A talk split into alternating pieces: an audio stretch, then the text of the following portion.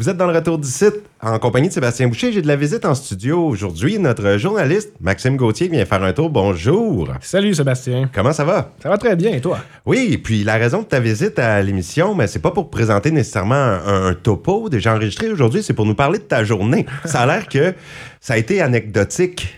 Oui, euh, quand même. En fait, ben, ce matin, je me suis dirigé du côté de Kedgewick, une petite marche sur la rue Notre-Dame pour euh, constater euh, où ce qu'on en est avec ces travaux-là qui durent quand même maintenant depuis plus de 18 semaines, C'est vrai que c'est long. Contrairement à 10 semaines qu'on avait annoncées auparavant.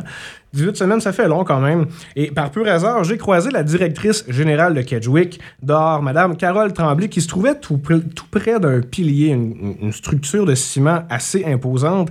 Elle nous explique à quoi ça servira pour les travaux. On écoute Carole Tremblay. C'est pour recevoir les lampadaires. Les lampadaires arrivent à la fin septembre. Fait que là, ce qu'ils sont en train de faire, c'est que tous nos fils électriques passent dans ce pilier de ciment-là. Puis de là, ben ça, ça va recevoir les lampadaires, vont embarquer là-dessus. Puis c'est une question de sécurité. Question de sécurité parce que le déneigement des trottoirs en hiver, fait qu'il faut pas frapper nos lampadaires, fait que c'est une façon de protéger. Puis en même temps, ben ça donne un meilleur accès là, pour si on est obligé de réparer ou faire quoi que ce soit. On est donc rendu à l'étape des lampadaires sur la rue Notre-Dame, un total de 19 qui euh, seront installés, tous du côté nord. Et par la suite, Sébastien, je me rends à l'épicerie.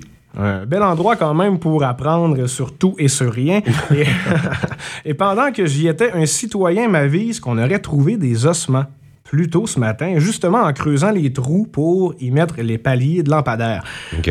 OK, des ossements. Pourquoi pas? Donc, j'ai rapidement été rencontrer les travailleurs euh, et effectivement, des ossements ont été trouvés sans trop savoir à ce moment-là de quel genre ou de quelle euh, espèce était la provenance de ces os.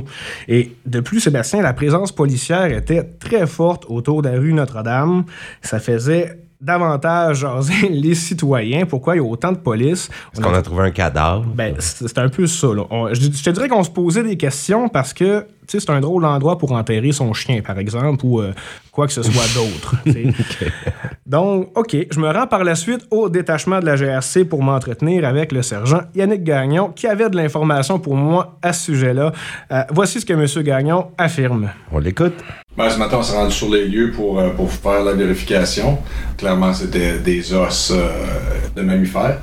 Je suis pas un expert là-dedans, ça fait que euh, j'ai envoyé, envoyé des photos directement à nos experts à l'Université du Nouveau-Brunswick, au service d'anthropologie. Puis elle, elle m'a confirmé immédiatement qu'il s'agissait des, des os de chevreuil. Donc, le sergent Yannick qui confirme qu'il s'agissait bel et bien d'ossements d'animaux, euh, de chevreuils en fait, et l'experte dont le sergent fait référence par une simple photo envoyée, elle est en mesure de confirmer à quelle espèce ces os appartiennent. Et pour les curieux, ben, la photo des ossements, gracieuseté de la GRC, est disponible dans l'article sur notre site web, route17.ca. Excellent. Bon, on peut aller voir ça. Ben, les gens ont vraiment pensé que c'était quelqu'un qui était mort.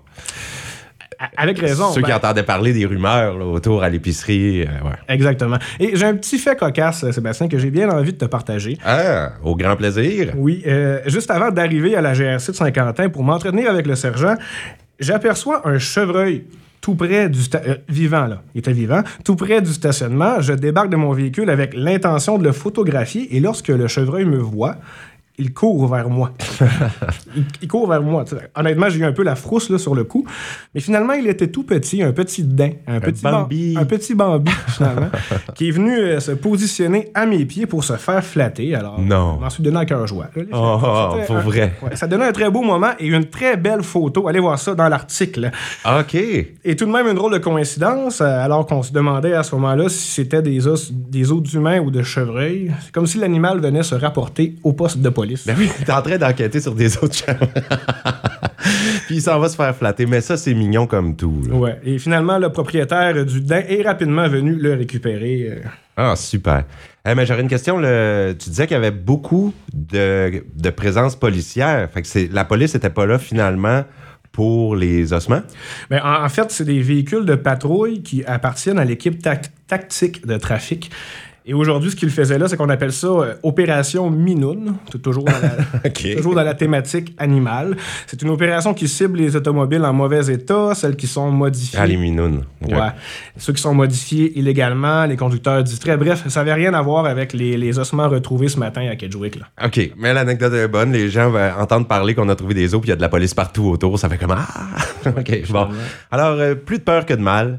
Euh, des petits ossements de chevreuil et puis finalement, tout va bien dans notre euh, belle région des Hauts-Plateaux. Un grand merci, Maxime, d'être passé à l'émission. Pour ça, ça fait spécial. C'est différent qu'à l'habitude d'avoir euh, anecdote du jour, mais si jamais t'en as d'autres, t'es le bienvenu. C'est parfait. Merci, Sébastien. Salut. Salut.